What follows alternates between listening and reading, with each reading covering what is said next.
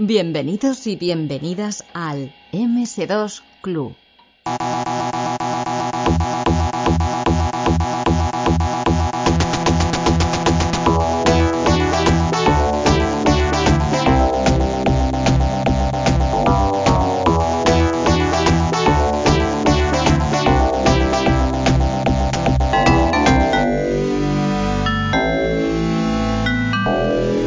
Pues bueno, Carlos, eh, está la cosa ya, ya a punto de, acabar en FX, ¿no? Tu paso por allí. Parece ser que te vas a, separar, ¿no? De, los hermanos Ruiz. Y yo quería preguntarte si se quedó, aparte de este FX Tanks que se quedó en el, tintero, ¿se quedó alguna cosita más pendiente en, en FX? Bueno, en FX estuvimos también haciendo eh, juegos para móviles. Y sí, teníamos ahí el Abusing Bell ya acabado y testeado y, esas cosas, y, y una plataforma para sacarlos, pero bueno, al final no. Pero el Abu Simbel, tal cual, port para móvil. Sí, sí. Y, el, y el, con él estábamos con el Navy. O sea, habíamos el, el Abu ya lo teníamos acabado y el Navy estábamos ahí. Hemos cogido los gráficos de Amica, se había sacado por ahí y, y estábamos con eso. Pero bueno, se decidieron centrar las fuerzas en el 941, en el Navy Moves de, de PC y eso también se guardó en el cajón. Vale, vale, vale. Pues eh, bueno, no sé, eh, yo, yo, creo que más o menos ha quedado claro que, que, tenías intención de sacar un juego, estás un poco ya cansado de, de, la dinámica, así que decides ir por tu cuenta, ¿no? Sí, o sea, lo que, lo que yo veía era que gente que, amigos, pues estaban haciendo ya juegos para, para, consolas, que era lo que a mí me apetecía hacer, y realmente en FX no íbamos a hacer juegos para consolas, y entonces decidí marcharme pues de forma vistosa para, para poder hacer un proyecto y hacerlo para consolas. Y entonces decidimos, eh, y yo, eh, y, con mi hermano, crear, Nacho, crear Crocodile, que íbamos a hacer uh -huh. un juego rápido en un par de años. Primero íbamos a empezar en PC, sacarlo rápido y luego ya veríamos, eh, empezaríamos a hacerlos para consolas. Y, sí. Pero mm, ese año fui a, a GDC en San Francisco y pues estuve en una charla de PlayStation y bueno, pues me, me convencieron, vamos, me, me, convencí en la charla de que era mejor ir a PlayStation. Y tres. Entonces, eh, pues estuvimos hablando con la gente de Sony, dijeron que no había ningún problema, compramos los kits, empezamos a hacerlo y, y, lo que ya teníamos para PC, pues de repente dijeron que no, que eso no les gustaba porque no querían un juego más juegos de Space Marines y el diseño que les mandaron pues tampoco les convencía porque nosotros queríamos hacer un juego rápido, lineal, de disparos, Space Marine, que fuera cogiendo más armas cada vez y, y para empezar. Y entonces nos mandaron ahí una serie de propuestas súper raras. La primera que fuera un científico loco que se automutilaba y podía convertirse en bicicleta. No sé, unas cosas súper raras. ¿En, ¿En, bicicleta? Sí, se convirtiera en bicicleta o pudiera, sí, sí, una cosa, cosas rarísimas. Y yo me quedé bastante alucinado. Ya habíamos comprado los kits y dije, pero oh, aquí no podemos hacer el juego que nosotros queramos. Pero no. es que a lo mejor en, en, lugar de enviarte solo los kits, tenían que haber enviado algo de lo que fumaban también esta gente, ¿no? Sí, eh, sabes, eh, no, aquí no podéis hacer el juego que queráis. O sea, no es como ahora o como años más tarde. Que, sí. que ya lo abrieron um, un poco por el éxito de los juegos para móviles, que la gente hacía el juego que quería y vieron que la innovación no estaba en... O sea, ellos querían eh, juegos innovadores, querían innovación. Y querían innovación en, en, temática, en gameplay, en lo que fuera, ¿sabes? Entonces, y forzarla, eh, ¿no? Claro. Entonces decían, bueno, pues eh, vienen aquí estudios indies, en los cuales nosotros no tenemos que apostar ni un euro, pues les pedimos que hagan juegos mmm, como a nosotros nos gustaría. ¿Sabes? Yo me quedé un poco alucinado, pero bueno, entonces cogimos, rediseñamos eh, el juego que teníamos, eh, lo convertimos en una especie de superhéroe con cuatro poderes y bueno, pues tiramos todo lo que teníamos básicamente a la basura y empezamos de cero.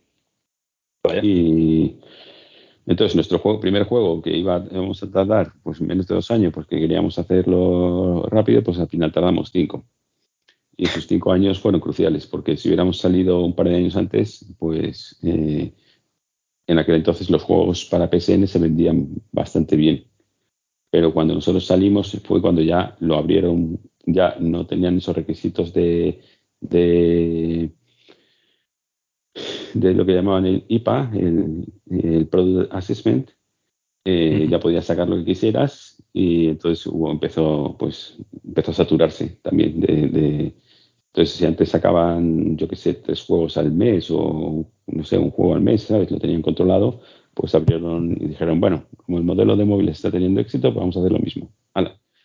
Y lo abrieron ahí y ya empezó la gente a sacar juegos y nosotros salimos ya cuando salían un montón de juegos, cuando ya las ventas cayeron en picado, estuve hablando con, con, gente que ya había sacado un juego para PlayStation 3 eh, para PSN, eh, indies, por ejemplo los del Ban Zombie Ban, que, y, que tuvieron éxito, sacaron el 2 justo una semana antes que nosotros, y hablé con el tío y le dije, oye, las ventas evolucionan de alguna forma que, ¿sabes? Porque no se veía que no se vendía. Y eh, las ventas evolucionan y dijo el tío, no, esto está siendo un desastre. Nosotros estamos forzando, estamos ahora mismo corriendo como bestias para sacarlo para, para Steam, a ver si conseguimos eh, recuperar algo, pero esto es un desastre, ¿sabes? El, nuevo modelo.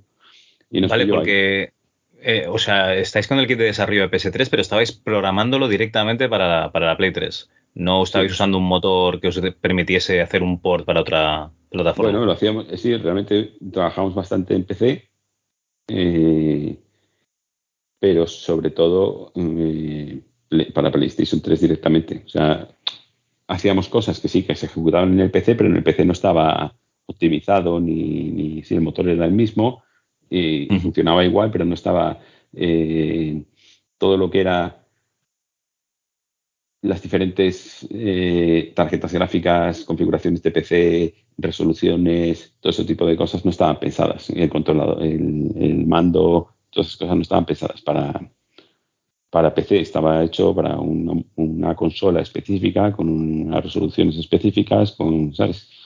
Todo vale, vale, vale. Entonces, eh, lo sacamos. Además, tuvimos la mala suerte de que justo hubo el cambio de firmware al 4.0 sacamos el juego y de repente a la gente que tenía amigos en PlayStation Network les reventaba.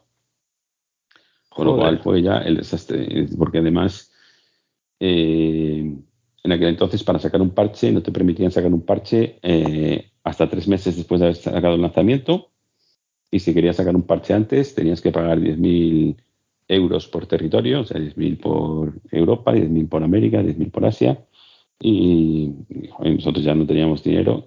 Afortunadamente, bueno, afortunadamente eh, yo mandé cuál fue el problema. Eh, entró ahí un montón de gente a ver el problema y nos dejaron sacar el parche porque sí, porque se vio que era una cosa por, un, por el problema suyo, ¿no? El cambio de firmware, el 4.0. Oye, por curiosidad, eh, de los kits estos de desarrollo de PS3, ¿cuántos soplaron? Pues teníamos uno de los grandes que, que costaba 2.000 euros o algo así. Y, y los pequeños, que eran los de Bug Stations, y luego ya sacaron unos, más pequeños que, que, un kit que ya no era el grandote, que no me acuerdo cuánto costaban, que el kit de Station que eran 500 euros o algo así. una inversión de un millón de pelas casi, ¿no? En, eh, sí, en, pesetas bastante, sí. Vale, vale. Sí, entonces, eh, nada, luego nos pusimos a sacar el juego para, para Steam, pero ya haciéndole cambios de, bueno, pues las cosas que nos habían dicho de la versión de Play 3, que porque al final tampoco era el juego que nosotros queríamos, ¿sabes? Que no había salido como, o sea, nosotros al final tuvimos que cerrar rápidamente. Ya no teníamos dinero, ya debíamos dinero al banco, debíamos dinero a nuestras hipotecas, ya no cobrábamos. Mi hermano, se, mi hermano se tuvo que, que no sé, mi hermano ya no tenía dinero y se tuvo que marchar a trabajar a, a Inglaterra, a, Climax, con lo cual nos quedamos solo Grijan y yo. Sí. Todo, todo bastante desastroso. O sea, una época bastante y, luego sacamos el juego, no vendió y tal, con lo cual la ruina absoluta. Ya, deber dinero a los bancos, bueno, fue todo bastante desastroso. ¿Con la versión de Steam recuperasteis alguna cosa? con la versión de Steam que salió un año más tarde, porque nos ah, costó un, año más tarde además, claro. Sí, claro, porque éramos dos, teníamos lo que teníamos y además estábamos en una situación tan precaria que, claro, no había ahí una fuerza de desarrollo, ¿sabes? Como para hacerlo más rápido. Sí, además queríamos hacer los cambios de, que para que el juego fuera tuviera todas las cosas que queríamos sacar con la versión 1.1, ¿sabes? Así que, bueno, en la versión de Steam recuperamos un poquito, pero ni mucho menos todo lo que, lo que habíamos invertido. Así que, bueno, ahí se acabó la, aventura de Crocodile. Porque era todo digital, ¿no? Entiendo que no copias físicas no se sacaron tampoco. No, eh, sacaron cosas, copias físicas en Alemania.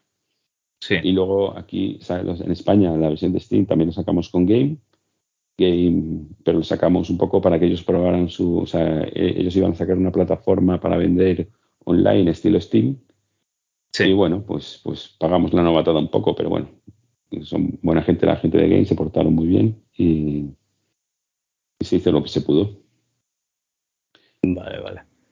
Hostia, esto es un, un bajón, ¿no? Del mundo indie, o sea, te... Eso fue, fue sí, o sea, yo, yo ahí estaba hundido, o sea, porque estaba arruinado, eh, pues, pues no veía salida por ningún lado, ¿sabes? No, no, no era una cosa que decías, bueno, pues hago otro juego y entonces con el próximo juego recupero. No, es que da igual, ¿sabes? Si el juego no estaba mal, simplemente es que no se vende, ¿sabes? Y eso que, si ves las ventas de Zack eh, combinadas de Steam y de, y de PC, pues creo que son 150.000 copias o algo así, o sea que está bastante bien. Pero, para lo, para lo que son las ventas de un juego de ahora, ¿sabes? Que de un indie. 150.000 copias son muchísimas copias, me parecen una barbaridad de copias, ¿eh? Claro, pero, pero la mayoría era pues como se vende en Steam, ¿sabes? Eh, sí, saldos. oferta. Las ofertas, que te llevas nada, ¿sabes? Un euro. no, lo, no lo recuerdo, no sé si, si entrasteis en algún tipo de Humble Bundle o alguna cosa de estas. Pues no me acuerdo, yo creo que sí, yo creo que en alguno entramos. Humble Bundle no, concretamente, porque creo que nos dijeron que no pero en alguno de Gridman o alguna cosa sí entramos. Gridman Gaming, hostia, qué grande. vale, vale. No, no, me acuerdo pues ya de los detalles, eso lo, llevaba más Grihan. Vale, pues seguramente por ahí irían un montón de copias, claro, a precio muy, muy reducido. Sí, a precio de llevarte menos de un euro, ¿sabes? Vale. Split del 30% con Steam, más split del no sé cuánto por ciento con los que fuera, ¿sabes? A precio de 2 euros o de 5 euros, pues nada. Nada, nada, nada. Se te quitan, se te quitan las ganas de, hacer juegos, ¿eh? Sí, completamente. Yo, de hecho, lo siguiente que hice fue querer irme de hacer juegos. Y entonces me fui a. Ahí me estaba divorciando también, entonces eh, eh, le dije a mi exmujer que si me iba esta vez me iba lejos, porque las dos veces anteriores, como ya me había separado alguna vez eh, de ella, pues me quedaba cerca porque, bueno, pues para estar con mis hijos y esas cosas, pero mi ex me seguía utilizando de esclavo, ¿sabes? Vete a por los niños al cole, eh, llévales al pediatra, eh, eh, la merienda, llévales aquí, llévales allá, porque yo no puedo, yo, no puedo, yo estoy ocupada y toda la historia. Y al final le dije, vale, si esta vez me voy, me voy lejos. Y empecé a mirar trabajos por Estados Unidos y justamente me llamaron de por LinkedIn, que es la única vez que me han llamado para eh, directamente. O sea, eh, luego ha habido muchos recruiters que han intentado, o sea, que me han mandado cosas, pero ahí directamente me llamaron para una oferta de trabajo en Pamplona. Y era del no me decían la empresa, era, era un startup del sector médico. Y, vale, me, gustó, fui a Pamplona, le gusté al tío, me contrató y luego era para hacer videojuegos para la salud. O sea, al final tampoco dejé los videojuegos. Hostia, pero, ya era para, para una se iba a hacer una máquina, ¿sabes?, para, diagnóstico y terapia optométrica y, todo estaba dirigido con videojuegos. ah, vale, vale, vale. Vale, no, aquí tuvimos a, Vicente Penades, que él se dedica a hacer videojuegos de rehabilitación, pero tú me dices que son específicos para, optometría. Sí, sí, la optometría, eh, pues eh, realmente había muy, poca, había muy pocas clínicas o algo así eh, no me acuerdo los detalles, en, España de optometría y las sesiones optométricas son bastante caras. Entonces, lo que se trataba de con esta máquina, que era un buen proyecto, era pues poner una máquina en cada óptica, básicamente, donde te pudieras hacer las, eh, una, los diagnósticos optométricos con un montón de parámetros y luego terapia en caso de que la necesitaras. Estaba muy bien.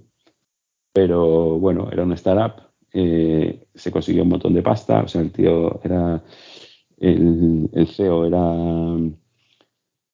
pues vendía muy bien la historia y consiguió con, con investment bastante dinero y, pero, pero se fundió en, muchas chorradas, ¿sabes? En, contratar a IBM para una cosa, en contratar a Microsoft para otra, en contratar eh, eh, a SAP, no sé qué, ¿sabes? Se gastó el dinero en... Total, que, a los dos años, o al el primer año ya, ya, el primer año ya, ya algún mes de repente, uy, retraso en los pagos y no sé qué. Y a los dos años ya de repente, mm, este mes no podemos pagar, este da, hasta seis meses estuvimos sin cobrar, ¿sabes? y ya me tuve que volver a Madrid, siguiendo trabajando para allá, esperando que la cosa se recuperara, porque tío, mi jefe decía que, que, me esperara porque iba a entrar una inversión grande de un, de un, grupo y no sé qué y toda la historia, y, pero al final no llegó la inversión y, y, y lo tuve que dejar. Y, entonces entré a trabajar en Saber. Eh, o sea, me, me, escribió un amigo, vamos, Pablo de la Nuez, y me dijo, oye, van a abrir un estudio de desarrollo cerca de tu casa, donde yo vivía, de mis padres. Y, y fui para allá, me entrevistaron, les gusté y me contrataron. Y luego era, yo no sabía que era Virtual Toys, que estaban haciendo un proyecto para Saber, Virtual Toys quebró, y, pero Saber quería conseguir con el proyecto y dijeron, pues oye, pues abrimos estudio en, Madrid con, la gente que se quiera quedar, ¿sabes? Y, sí. Y ahí estuve unos meses.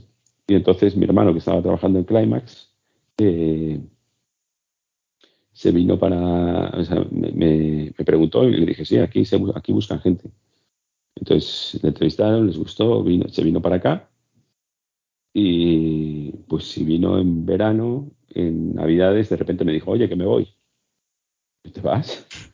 sí, es que mucho atasco para tal, pues todo lo que yo sufría, pues igual, yo me quedé un poco como diciendo, joder, yo que siempre he sido el, que más me movía, el, más eh, emprendedor, ¿sabes? Y, estoy aquí. Me está adelantando mi hermano por la derecha, ¿no? Sufriendo y, aguantando, ¿sabes? La, empresa estaba muy bien, simplemente que a mí eh, eh, la hora de entrada eran las nueve, era, una, era muy estrictos con el horario y a esa hora pues tardaba una hora en, llegar a la oficina, ¿sabes? Y, entonces, pues, no, no, no, me parecía una, un, horror. Y entonces dije que también me iba y me fui y estuve haciendo unos, unos proyectillos para, pues, pues de, freelance, ¿sabes? Que si de repente, no me acuerdo, eran los del, los de Art Survival, estuve un tiempo, luego estuve otro tiempo con no me acuerdo quién, y luego fui al, al Develop en Brighton, y en Brighton me, me contactó un recruiter de Ubisoft. Le dije, oye, pues mira, pues me parece buen momento, ¿sabes? Siempre he querido irme a trabajar en Inglaterra un tiempo, ¿sabes? Aprender bien inglés y esas cosas, y me parece sí. Y, entonces me entrevistaron en Ubisoft, en Reflections, que está en Newcastle, y también les gusté y me contrataron. Y, me fui para allá, pero aquello fue un infierno. Básicamente, o sea, yo iba, iba, encadenándolas una tras otra. ¿Por qué? Porque iba a entrar en The Division 2, sí. que, lo, que lo estaban acabando, ayudar el cierre, y justo el fin de semana antes de irme para allá me llaman y me dicen, oye, que en vez de Division 2 hemos pensado meterte en un proyecto nuevo que vamos a hacer y ya está, ¿te parece bien? Yo digo, pero va a ser AAA y toda la historia, sí. Va a ser no sé qué y tal, de momento, vale, me fui para allá y me dijeron, bueno, estamos eh, haciendo un prototipo y como el prototipo se presenta dentro de dos semanas, no tiene sentido que entres ahora, eh, entonces, quédate un par de semanas aquí viendo documentación, cómo hacemos las cosas, no sé qué y toda la historia, y, luego ya, pues cuando pase el green light, eh, ya entras en el equipo. Ajá. Pasaron las semanas, se hizo la presentación, eh, fue, yo creo que fue un mes, ¿no? unas dos semanas. pasó green light, pero pasó green light con, una serie de, peros, de requisitos. Y con lo cual hubo que seguir trabajando en el prototipo. Me volvieron a decir que mejor esperara. Y estuve hasta, o sea, si en octubre, estuve hasta Navidades, pues mirando el techo. sin conocer a nadie, sin o sea, que ibas por allí por los pasillos de, de, Ubi directamente. Iba, estaba en un sitio, me trataban muy bien, me decían que lo sentían mucho, que todo ese tipo de, cositas. Me abrieron muchas páginas de Ubisoft a nivel mundial, con lo cual podía ver cómo era la producción y los documentos de desarrollo de los diferentes proyectos. Bueno, pero, pero poco a poco me fui yendo para abajo porque de repente me veo en el espejo y veo que tengo ojeras, que tengo no sé qué y tal, y digo, pregunto y me dicen, sí, sí, eso, ¿estás tomando vitamina D, suplemento de vitamina D? Y digo, no. Digo, es que aquí, como no da el sol, tienes que tomarlo. yo, jugo. Hostia. O sea, me fui a, me vine en Navidades eh, a, España otra vez, eh, luego volví, ya sí empecé, empezamos a trabajar un poquito en el proyecto, todavía sin definir, eh, cambiaron la temática, cambiaron no sé qué, estuvimos ahí haciendo unas cositas y al final, cuando pasaron los, los tres meses siguientes, como yo tenía eh, periodo de prueba de seis meses, pues a los, a los seis meses le dije, vamos, fue mutuo. Eh, me cabré con el productor nuevo que había, que era no sé qué, le dije un montón de cosas o sea, realmente no, no, me reconozco diciéndole, o sea, porque le dije todo tipo de barbaridades. Les llamé, le llamé inútil, le llamé de todo. Bueno, pero ¿te entendía o se lo decías en castellano? No, no me entendía, me entendía. Te entendía la expresión, te entendía bien, ¿no? Y, me miraba y me decía, Carlos, eso, recuerda que estás aquí en periodo de prueba. Y le decía, me da igual, me da exactamente igual. Yo no, tal, y ya está. Pasó el periodo de prueba, me iban a dar dos meses más por, por del periodo de prueba por el, por el tiempo que me habían tenido mirando al techo y, llegó un día y me dijeron, oye, que no. Y dije, estoy de acuerdo, que no. Eh, y me volví a España. Y, ¿Y qué estuve haciendo ahí? No me acuerdo, a ver, eso fue... Ah, ya sí, claro, me vine a, me vine a España, estuve, eso fue ya 2019, eh, ahí ya conseguí, conseguí dinero vendiendo mi casa, eh, o sea, la, casa, la casa que, donde vivía mi exmujer eh, con mis hijos era mía. Me dejó, me dejó venderla a cambio de un pequeño impuesto revolucionario y que le pagaran las cosas que ya opinaba que le tenía que pagar y con lo cual ya me compré otra casita más pequeña eh, y me quedé en colchoncito con el que estuve bueno un tiempo disfrutando de la vida y haciendo, aprendiendo cosas, aprendiendo en Real, aprendiendo en Unity y, empecé a hacer un proyecto con, eh, me, contactó un ex King para hacer una compañía, para hacer juegos para móviles, empezamos a hacer un proyecto, empezamos a hacer un prototipo, iba a entrar un inversor, el inversor no entraba, el prototipo iba avanzando y, no, y, cuando ya empezamos a hablar un poco de las condiciones de la empresa, pues que me pareció una tomadura de pelo y, les dije que como, como mi hermano se había ido cuando se fue de Saber, se fue a una empresa, Antimatter Games, y allí me entrevistaron y querían que fuera a trabajar, lo que pasa es que querían que me fuera a Inglaterra. Y yo al principio no quería irme a Inglaterra, eh, pero cuando llegó el 2020, pues con lo de la pandemia y toda la historia, pues ahí le dije al tío este que no quería continuar y me contrataron a Antimatter Games Matter Games y ahí, desde entonces pues ahí estoy, dos años cumplo ahora. Hostia, pero teletrabajas, ¿no? Entiendo. Sí, sí, desde ahora ya la empresa es de híbrida y la mayor parte de la gente se fueron a sus diferentes países o zonas de Inglaterra donde vivieran, ¿sabes? Porque había gente de Croacia, gente de Grecia, gente de, diferentes sitios. Y hay gente que, que eligió quedarse en la oficina, pero hay poca gente realmente. Yo estuvimos hace, a principio de mes, estuvimos ahí en, en Conwell, en las oficinas. Las oficinas son bastante chulas. Es una empresa bastante chula, y, pero está muy vacía. Me dio un poco de pena. Dije, joder, se lo dije al, al dueño, al CEO, vamos. Dije, joder, las oficinas. Y dice, sí, están muy chulas y ya. Lo que pasa es que nos pilló todo esto Y ahora, pues, bueno, queremos crecer y esperamos que venga más gente aquí, ¿sabes? Pero como hemos visto que el modelo remoto está funcionando, pues ahora hay gente que trabaja remota, gente que trabaja en oficina y gente que trabaja híbrido. Un par de días y nosotros en casa. Bueno, oye, yo qué sé. Eh, después de todo este periplo por el desierto, parece que, estás bien, estás a gusto. ¿Nos puedes explicar algo de lo, de lo que haces allí ahora? Sí, aquí estamos haciendo un juego que se llama EGI, que es, o sea, Antimatter sacó hace años un juego que se llamaba IGI, este se llama IGI Origins.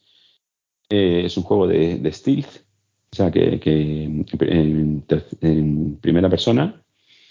Y bueno, pues está ambientado así en, la Guerra Fría. Y, tienes que ir por diferentes misiones, pues eh, en modo stealth, haciendo takedowns, eh, cumpliendo unas misiones y después de eso, pues eh, huir disparando y un poco estilo James Bond, ¿sabes? vale, ¿y que... pero luego, luego siempre huye explotando cosas.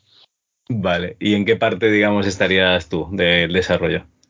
Eh, está hecho, el juego está hecho en el Real y lo, de hecho lo hemos portado ahora en Real 5 y yo estoy de lead de código. Hombre, lead programmer. O, como, digáis los desarrolladores, que yo no tengo ni idea. Sí, no, es que sí, es, le llaman así. hasta que fui a Inglaterra, y cuando fui a, a Newcastle también era lead gameplay programmer.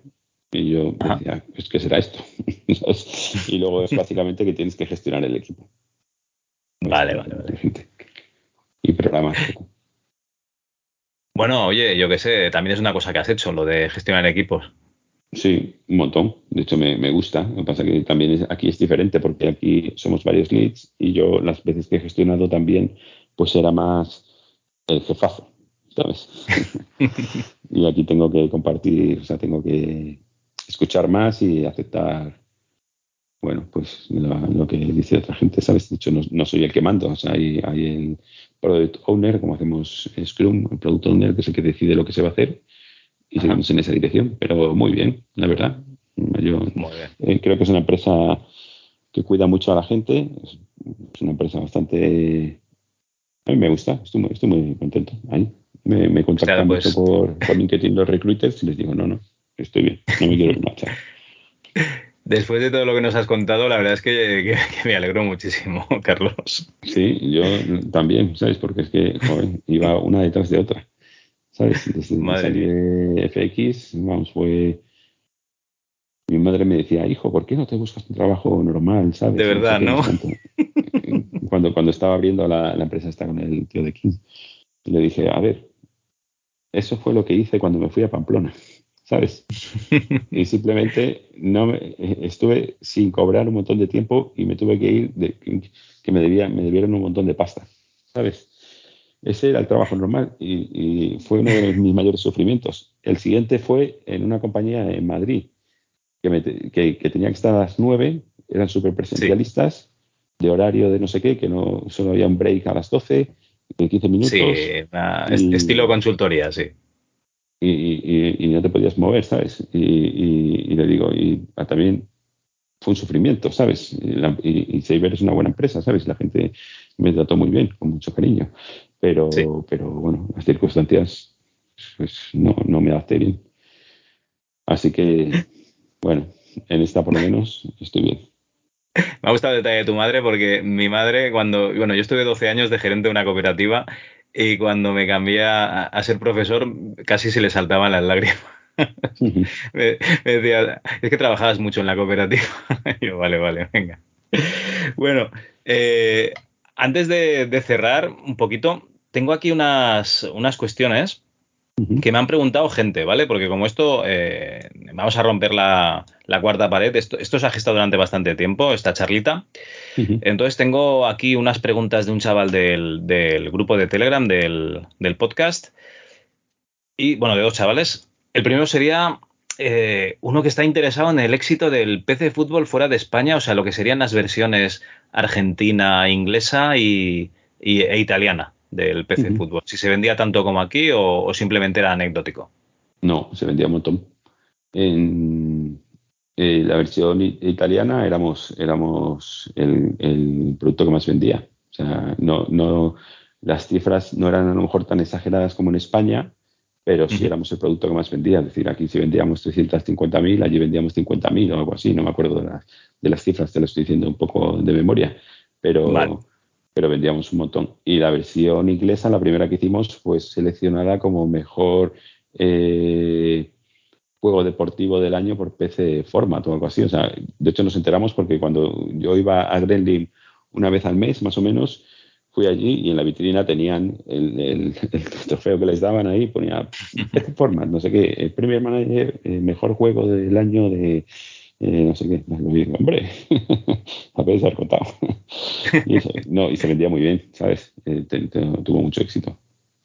Vale, vale. Y las versiones pues argentinas y y, también, o sea, allí cuando yo iba a,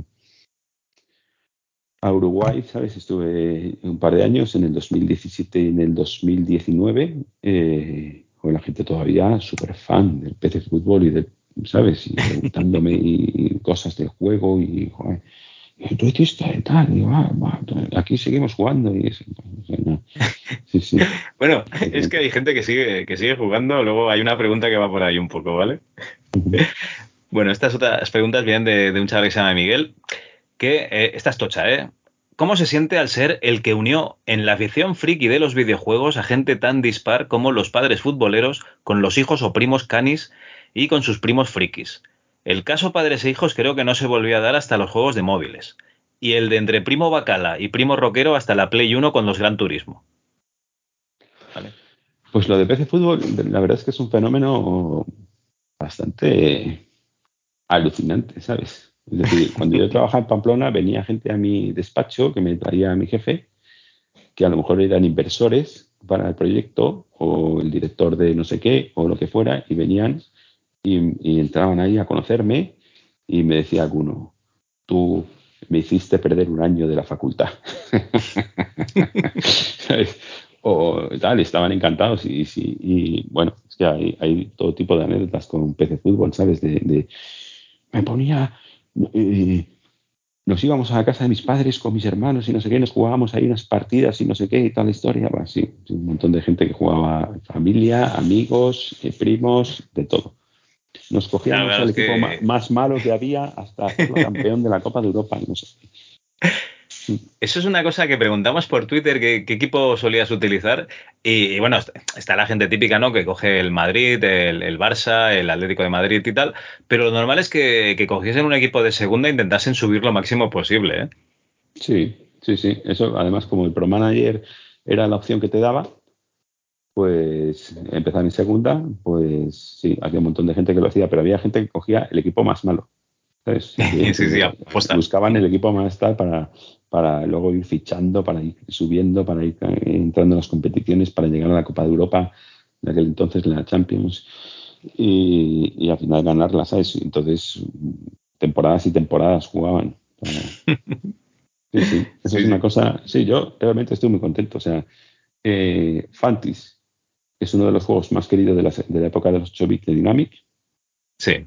Porque eh, pues fue el primer juego que era más accesible, ¿sabes? Que la gente se lo acababa. Hostia, tío, es que es verdad, el Abu Simbel, la puta gota esa, claro, eh, según como tengas la tarde. La historia, ¿sabes? Pues que, eh, de hecho, yo cuando le pregunté a Nacho Ruiz y tal, le digo, oye, tío, vosotros se acabáis los juegos estos, tío, que me... me dijo, no, es una época, es una época que nos dio para hacer juegos imposibles. ya está, había gente que se lo acababa, pero, pero eran los menos. Y entonces este, como fue el primer asequible, pues el, el disfrute de la gente acabándoselo las dos cargas, el no sé qué toda la historia, pues es, curiosamente uno de los juegos más queridos. Entonces, a mí, de hecho, el año pasado y el, de, y el anterior de la pandemia, mm, por las más entrevistas que me han hecho y los libros todos que he salido, ha sido por, por, por Fantis. ¿Sabes? Oye, oye una curiosidad. Que, tuve la suerte de, que mi hermano Nacho hizo el, el, Navy Moves y yo hice la versión de, de Amiga y de MSX y también, pues ya está. luego le unes eso a que hice PC Fútbol y PC Basket y eso, pues sí, la verdad es que he tenido suerte. Hasta, no, no, te puedes dar con un canto en los dientes, la verdad, sí, sí. Hasta que luego me arruiné, todo perfecto. bueno, pequeño detalle, un pequeño detalle ahí.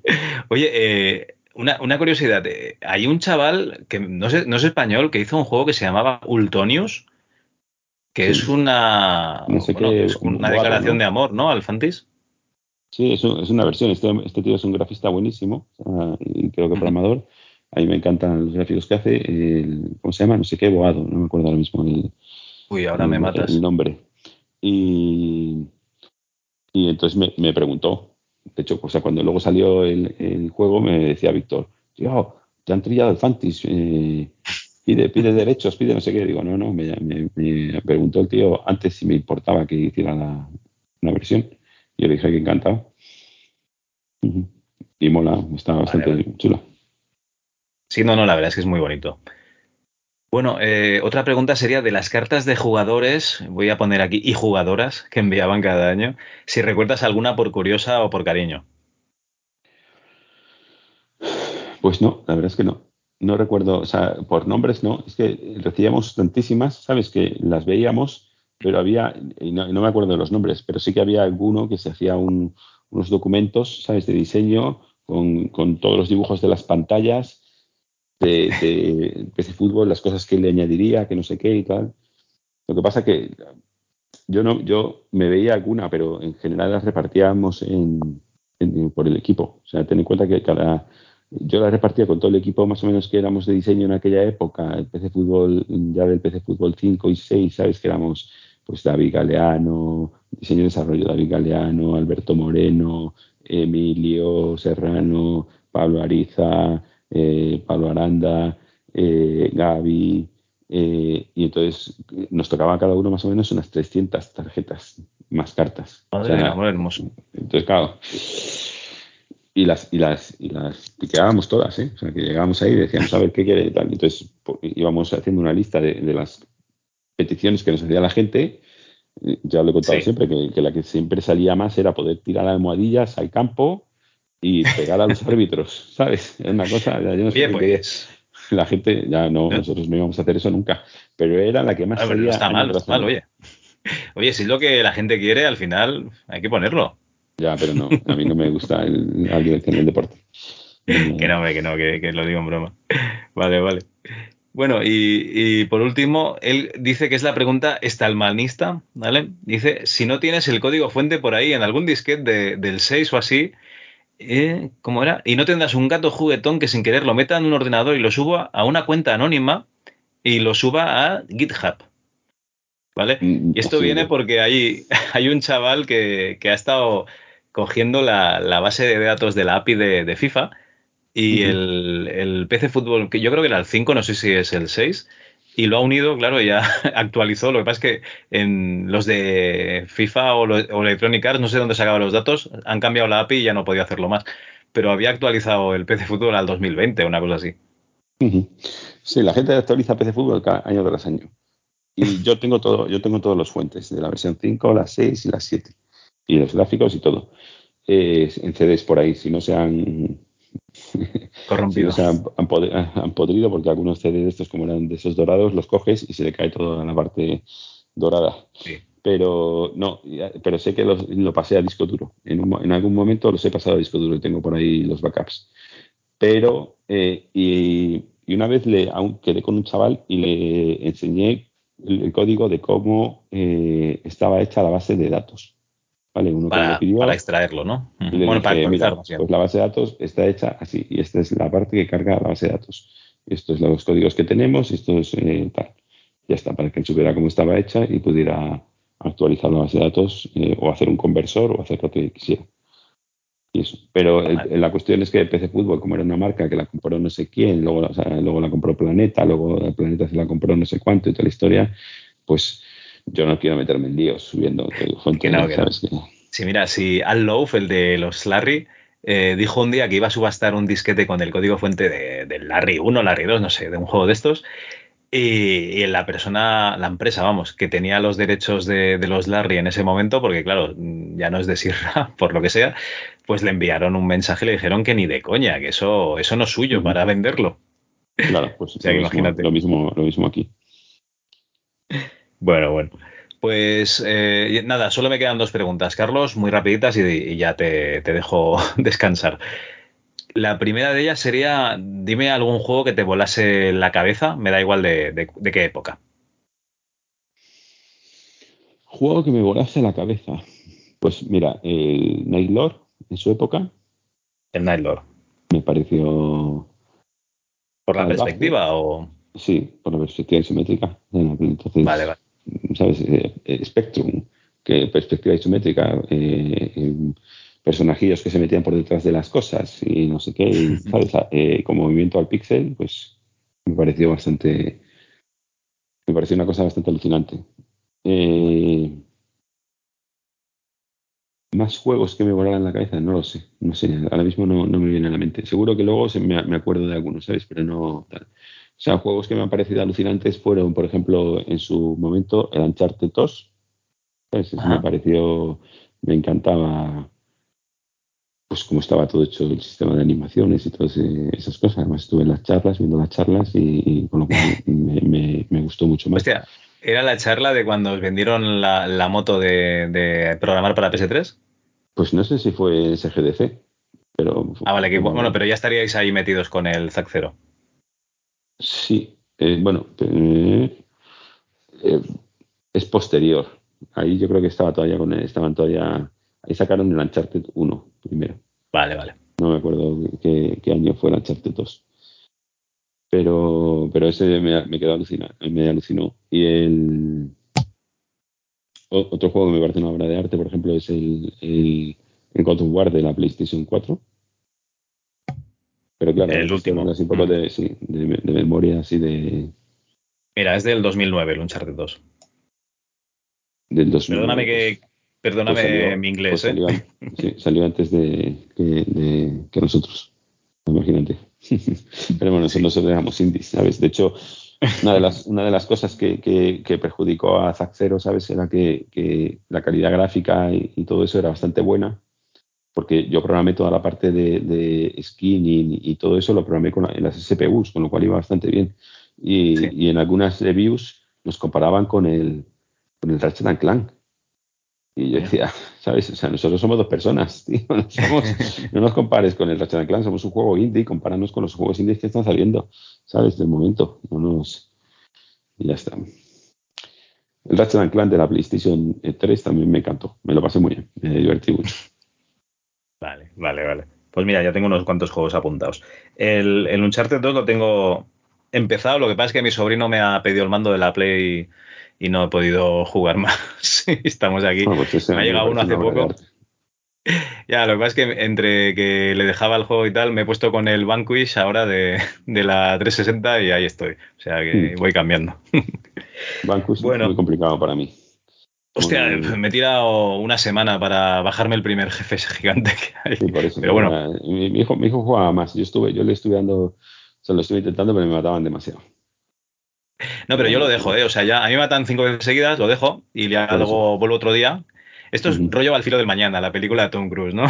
te mata muchas veces hasta que te lo pasas. Pues eso. Bueno, y ahora la última pregunta. Eh, después de toda esta tortura que, has tenido que sufrir, ¿a quién traerías aquí para, fastidiarle un poquito también en el MS2 Club? ¿Cómo? Después de todo este rollo que te he dado de, preguntarte por tu vida y tal, ¿a, quién te gustaría eh, ver sufrir lo mismo que has sufrido tú? Que le pregunte pues, pues su época de desarrollo, digamos. Pues mira, yo creo que historias muy interesantes que tiene gente que contar son eh, de la época, vamos, yo te hablo de mi equipo, de, de, la época de PC Fútbol y de la época de dinámica anterior, ¿sabes? De, tal. De la época de PC Fútbol, eh, para mí, uno eh, vamos, el mejor programador que hemos tenido, yo creo que ha sido David, David Galeano. Vale. Y luego, además, tiene una historia bastante interesante detrás, porque luego se fue a Inglaterra, a Criterium, abrió una compañía, no sé qué y tal. Tío, una historia interesante. Pablo Ariza, que fue el que hizo el rescate de la Atlántida y luego fue entró ahí en PC Fútbol y fue el que hizo las GFX para, para, para la versión de cuando ya empezamos en 256 colores eh, para Windows. Eh, y más, gente así de la época, o sea, es que hay mucha gente, ¿sabes? Eh, Griham, por supuesto, ¿sabes? Que Griham, es, un cabrón, este sí que se escaquea. Sí, Griham no, creo, no creo que está ya muy cansado. De, Griham ha salido ya en, fase bonus, trabajó en, en UTAD con, con, ¿cómo se llama este? Con Codón y ha salido muchas veces ahí con Codón y ya está hasta de, de, explicarlo. Claro, tú también me imagino, pero bueno, Griham es que me lo dice directamente, dice, no, no, habla con tal persona porque, ¿sabes? Sí, hombre, Griham está ahora eh, muy bien trabajando donde está trabajando, en Quixel, ¿sabes? En, eh, en Epic y, y con lo cual está feliz y contento y bueno. Pues, bueno, que igual no puede decir nada tampoco, ¿no? De lo que haga ahora tampoco creo que pueda decir mucho. Pero del pasado, hablar del pasado, pues, pues también. Yo me acuerdo que en un momento dado ya lo hablamos los dos y dijimos, ya no vamos a hablar mal del pasado. O sea, ya está. Vamos a, o sea, porque nos llamaban siempre para vosotros... de fútbol, nos llamaban siempre para tal, y claro, habíamos hecho cero y estábamos haciendo otros proyectos.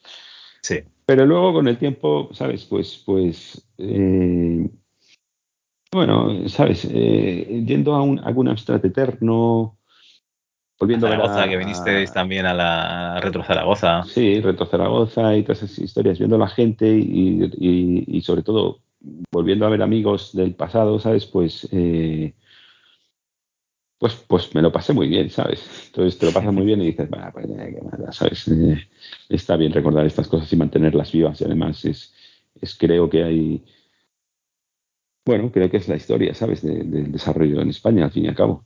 Y bueno. No, no, no, yo, yo, estoy, o sea, convencido de que la gente tiene que saber lo que se ha pasado en, bueno, en los 80 yo creo que lo conoce todo el mundo, ¿no?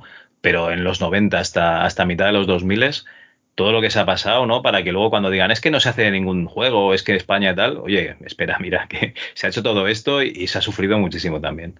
En.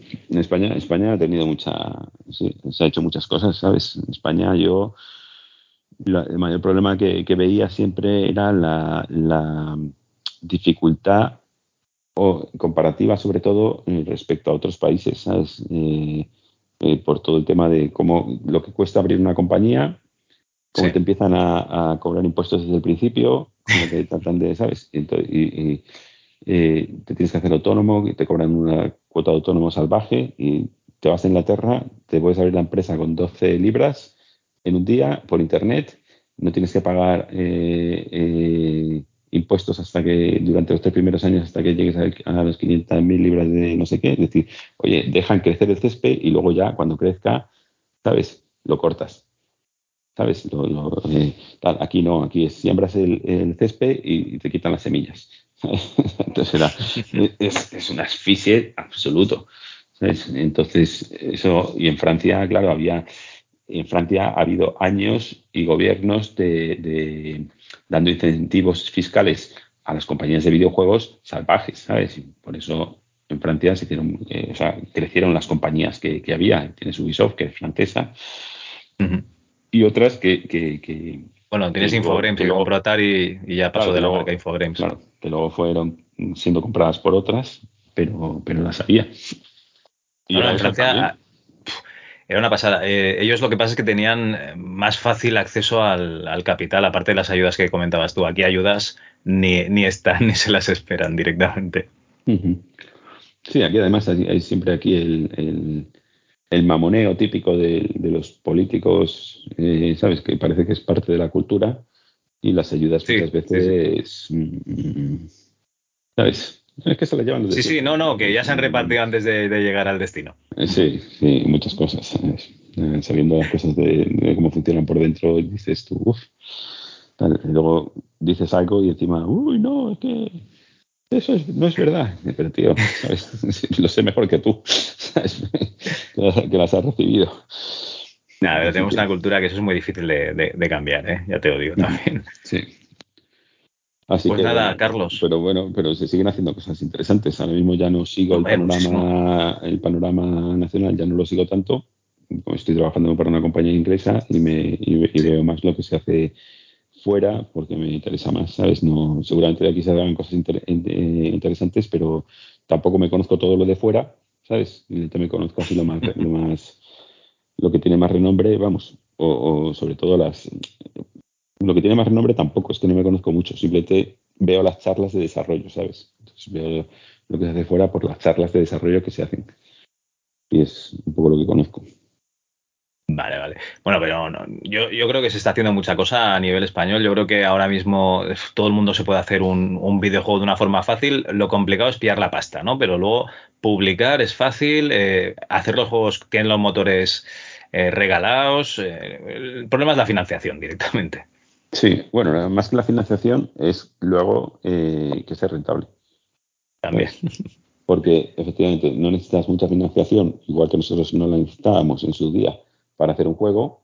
Ahora mismo tienes eh, unas facilidades, eh, las barreras de entrada han bajado a lo bestia porque tienes eh, los assets de store, tanto de Unity como de Epic, tienes todo lo que quieras, ¿sabes? Gráficos para hacer mundos, para hacer personajes, para, o sea, los los personajes, no sé qué, hay incluso gratis. Eh, con lo cual, el juego te lo puedes y, y, el motor ya lo tienes ahí para las plataformas. con lo cual, lo que tú dices, cualquiera puede hacer un juego. En todas las universidades y todos los grados y todas las cosas estas que se hacen ahora de, para que la gente aprenda a hacer videojuegos, hacen juegos directamente. ¿Sabes? Con, mejor o mayor fortuna, pero los hacen. El problema es ese, ¿sabes? La saturación.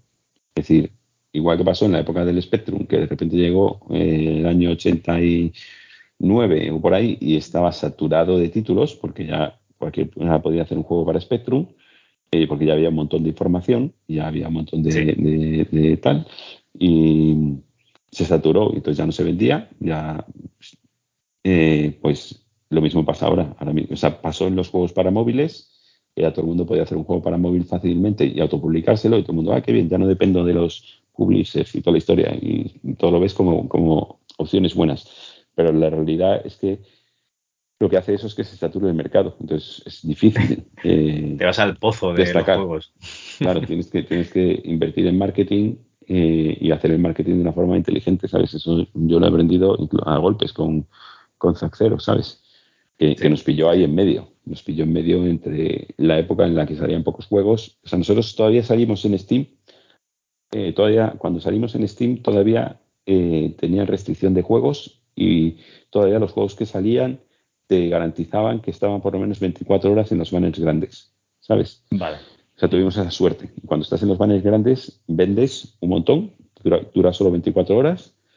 Después te pasan a los banners pequeños, te pasaban a los banners pequeños, ya había un pico, o sea, en las ventas directamente, y después ya te quitaban de ahí y ya era prácticamente flat hasta que había un, una oferta de estas, una campaña tal de no sé qué, y entonces volvías a tener un pico salvaje, pero ya unos precios ridículos. Y, pero poco después nuestra ya abrieron el melón y ya ni, te garantizaban banner grandes, ni metían, sacaban no sé cuántos títulos al mes, ¿sabes? pues ya era muy difícil vender, ya tenías que, diferenciarte de alguna forma y, la forma más fácil de, o sea, no, no la forma más fácil, sino la forma lo tenías que hacer todo bien, todo muy bien, ¿sabes? Realmente tener buen producto, tener buen, eh, buen eh, buena promoción, todo. Yo creo que ni, teniéndolo todo bien, ¿eh? si no te destacas de alguna manera a nivel de marketing, muy complicado. A nivel de marketing me refiero a influencers o lo que sea, o sea, no, estoy diciendo que lo tengas que hacer tú. Por eso, bueno. y, todo, y todas esas cosas que, que todo se ve como cosas que son buenas para que todo el mundo, bueno, eh, pueda hacer juegos y no sé qué, no sé cuánto. La realidad es que, o sea, el free to play, por ejemplo, de los juegos para móviles, lo que hizo fue que la mayor parte de los juegos no, no consiguieran, vamos, ni, ni había, había, había gente que sacaba juegos y, conseguía 10 euros, ¿sabes? Sacando juegos. Y con suerte, había gente que menos incluso, ¿sabes? Porque el que tenía tal oferta gratis, de juegos gratis para jugar, ¿sabes? Que es que no tenías por qué pagar en ningún momento. Entonces, todas cosas que se veían como buenas, y, de hecho, hace una semana o hace dos leía, leía, no me acuerdo quién era, no sé si era Ed Fries o algo así, de, que era, no sé si sigue trabajando en Microsoft o, sí, creo que debe ser vicepresidente o lo fue, eh, que él, de una forma muy inteligente, haciendo un análisis muy inteligente, decía, lo del Game Pass ¿qué estamos haciendo? Está muy bien. Pero quizá pensando a largo plazo y en el futuro, no solo de forma competitiva, ¿sabes? Eh, de forma para competir en el presente en, la guerra de las consolas, eh, lo mismo es, nos estamos cargando el mercado. ¿Sabes? Porque. Eh, no va a vender nadie, porque todo el mundo va a la tarifa plana. Claro, puso el ejemplo de Spotify. Dijo, porque ¿qué pasa? Cuando salió Spotify, y efectivamente todo el mundo oye música, pero nadie compra música. ¿Sabes? Ya nadie compra música. simplemente Spotify paga y Deezer y, el otro pagan según el número de escuchas, pero ya no, no se venden, no se vende música. Y ya Yo la única cosa buena que le veo a estos Game Pass es que todo el mundo más o menos juega a los mismos juegos a la vez, con lo cual pueden compartir la experiencia. Lo veo a nivel jugable, ¿eh? simplemente. Porque eh, lo que dices tú, o sea, a nivel de, gente que hace videojuegos, si estás en el Game Pass y, tienes una buena negociación y te pagan pasta, vale. Pero es que solo vas a vender eso. Claro, y si no estás, mala suerte. Y si no estás, no existes. Porque encima no hay mercado físico, o sea, tienes que ir a la tienda y a ver quién va a la tienda teniendo Game Pass, ¿me entiendes? bueno, afortunadamente en, las consolas todavía hay... Yo, por ejemplo, soy de, consola física. O sea, yo tengo la consola con disco y me gusta tener los juegos comprados. Y es una cosa que me alegra además, porque tengo mi juego, ahora cojo mi juego de Play 4, lo meto en la Play 5 y me funciona. Sí. ¿Sabes? y puedo seguir jugando. Vale, vale, eso está, no sé, eso está muy bien, sí, yo también. Pero llegó un día que salió el StarCraft 2 y iba yo todo contento y feliz a meter mi CD, bueno, mi DVD de StarCraft 2 en el PC y aquello empieza a descargar un montón de gigas de Battle.net y digo, pero qué mierda es esto. o sea, solo había un enlace, un, un DOM loader, ¿me entiendes?